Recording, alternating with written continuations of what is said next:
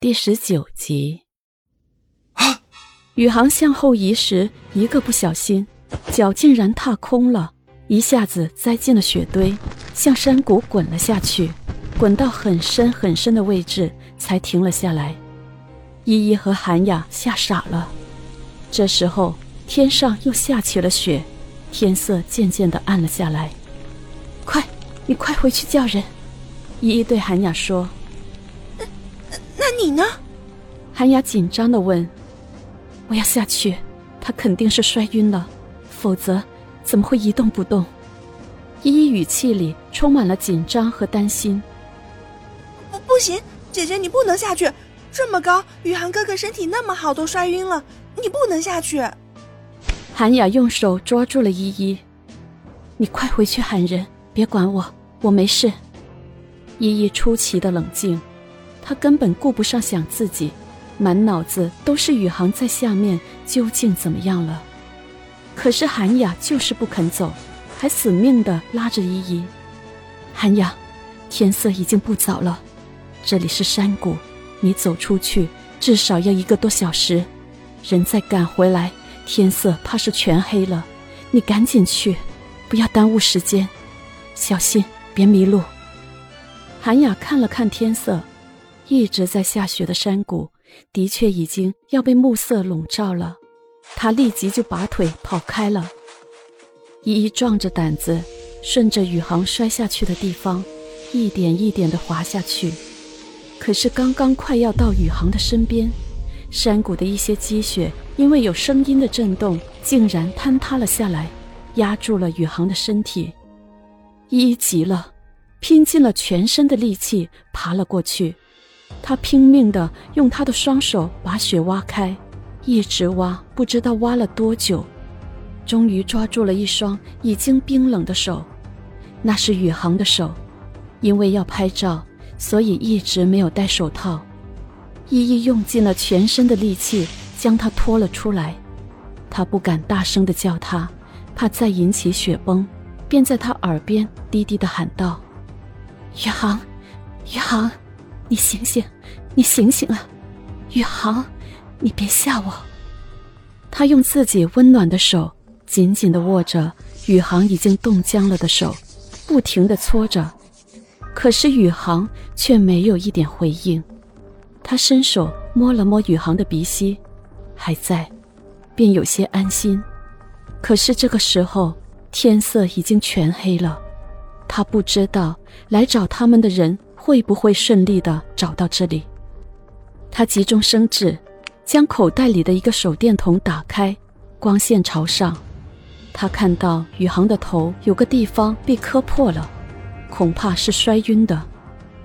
这样一直等是不行的，他的身体也越来越冷。于是他拖着宇航开始往上爬。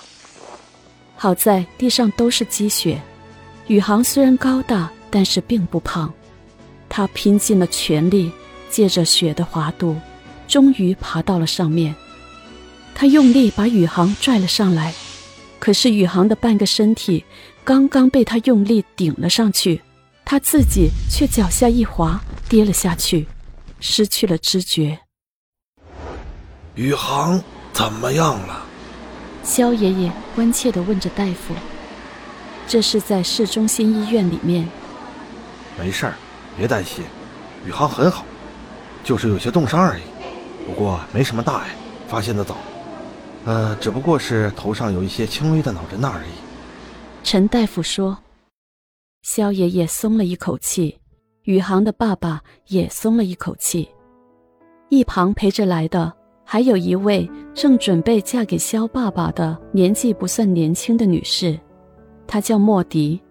她是肖天辉的一个合作伙伴，已经认识很多年了，算是商场上的一个女强人，比肖天辉还大两岁。其实肖天辉身边不乏美貌的妙龄女子，可是，在他看来，婚姻最重要的是要有共同的语言和理想，对生活有一样的梦想，愿意去面对挑战的勇气。而那些花瓶般的女人。只是看上了他的地位和财富，没有人真的懂他，也不是真的爱他。可是莫迪不一样，他有着和他类似的经验和生活经历，这种能在精神上、物质上都势均力敌的感情，才更见真挚。你醒了。肖天辉看到儿子睁开了眼睛，就问道：“嗯，我是不是摔了下去？”宇航脑海里依稀有着模糊的记忆。哎，可不是嘛！你摔进了山谷，张小姐救了你，差点丢了半条命啊！萧爷爷说：“张小姐，张涵雅。”宇航有点不敢相信。是，说是见你和依依都跌了进去，依依跌得太深了，他拼了命才把你弄上来的。萧天辉说：“依依怎么样了？”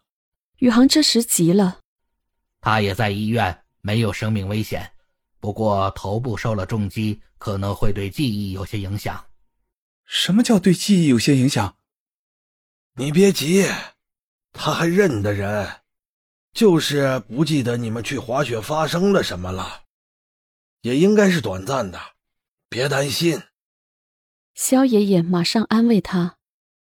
是张涵雅救了我，不是依依。宇航还是有些怀疑。